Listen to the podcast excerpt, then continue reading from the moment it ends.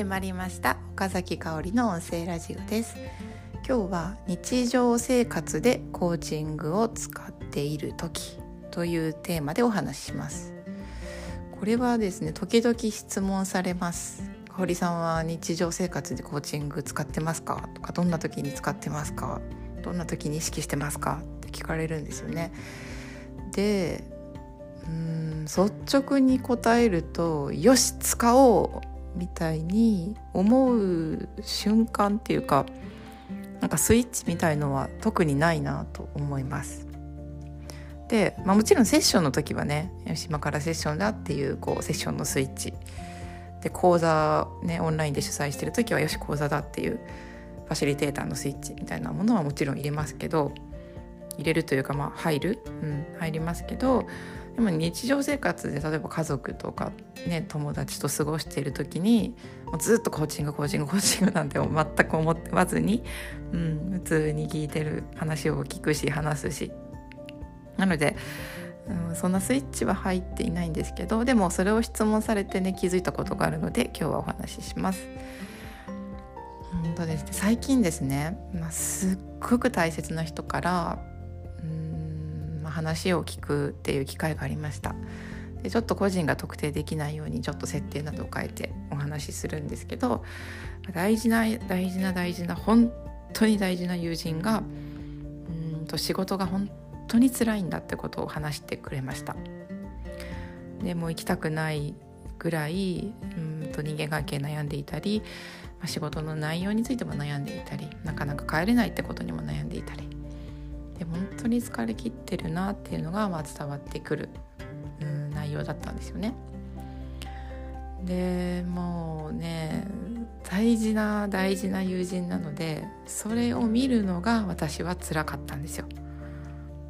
うん、だからもう言いたかったもう今すぐ仕事辞めてほしいっていうのはすっごく言いたかったしうんと他の方法そのそこじゃなくてもうんとねあなたは輝ける場所が絶対あるよっていうのはすっごく言いたかったんですけど、うん、それができないから悩んでいるっていうのもすごいわかるし、うん、何よりもですねコーチング学んでうんとこなんていうかな心がけられるようになったのは他人は変えることができない、うん、これは一つ目ですね。コーチング学んでどう生かしてるかっていうことの一つ目。他人は変えることができない。でも自分は変えることができる。自分が自分をどう思うか。自分がどんな発言をするかっていうのは変えることができるんですよね。だから私がその時友人に伝えたのは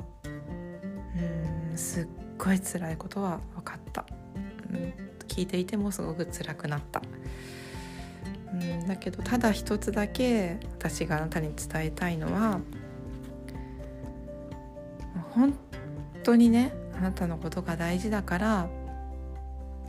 あなたが幸せを感じる時間っていうのが増えてほしい。笑顔で笑っている時間が増えてほしいって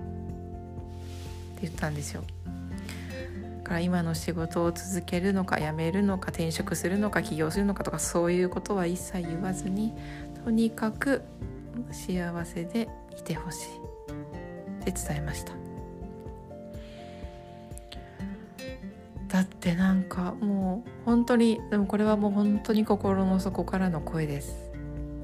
だって仕事を辞め辞めたらいいのにって言いたくなったのも究極はそこなんですよね。それは友人に笑っていてほしいから。幸せでいてほしいから。だからコントロールしたくなっちゃうんですよね。いやこんなこんな仕事があるんじゃないの？こんなことができるんじゃないの？って。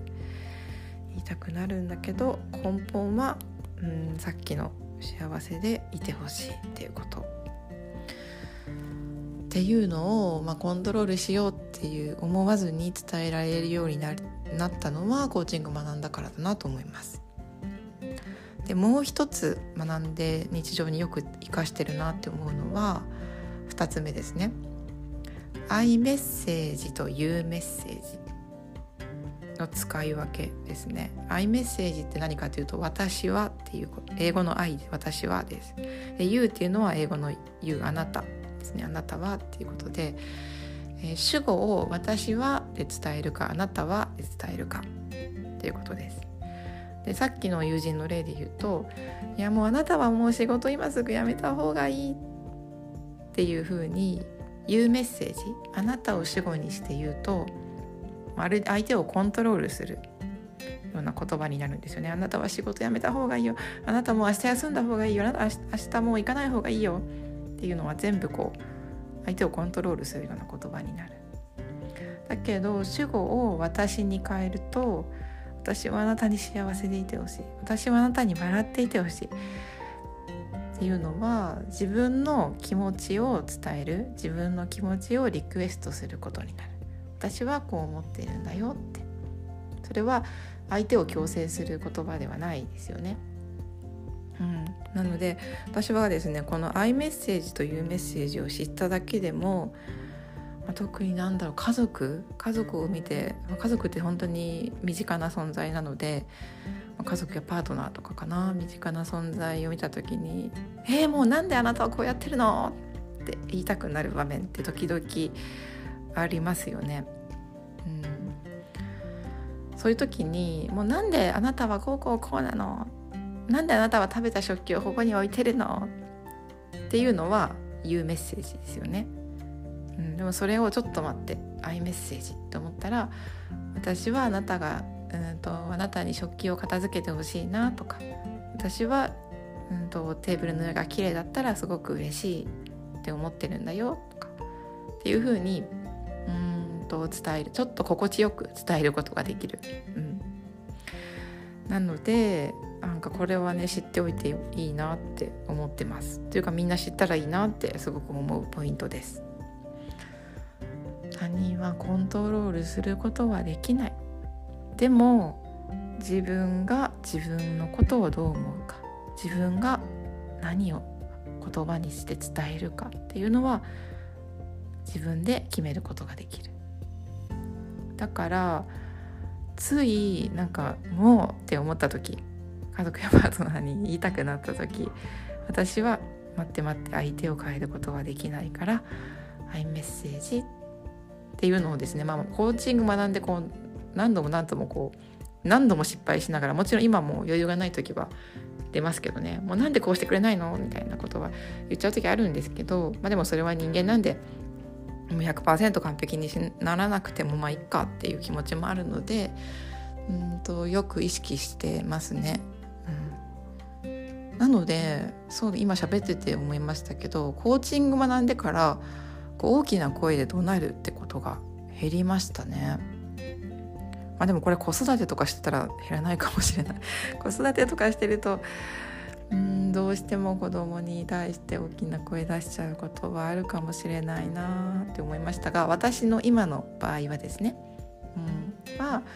えっ、ー、とうん大きな声出したりなんか怒鳴ったりすることが前より減ったなって思います。伝わりますかね？うん。だからね私は自分がコーチをしていて、まあ、コーチングセッションをするっていうのもすごい好きなんですけどコーチングセッションって、まあ、もちろんこうコーチングとはこういうものなんですよって詳しくこう他人をコントロールしようとするものではありませんとかアイメッセージや U メッセージの説明はもちろんしないのでうんもちろんセッション自体はそれはそれで大好きなんですけどやっぱりコーチング学ぶ人が増えたらいいなこうやってコミュニケーションをより良くするための、